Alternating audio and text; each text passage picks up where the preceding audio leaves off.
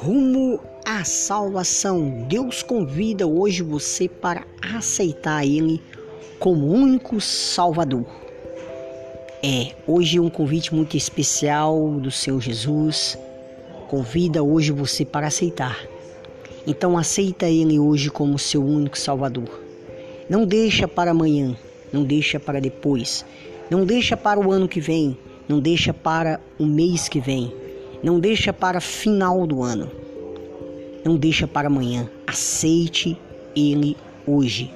Ainda é tempo de você aceitar Jesus como o único salvador da sua vida.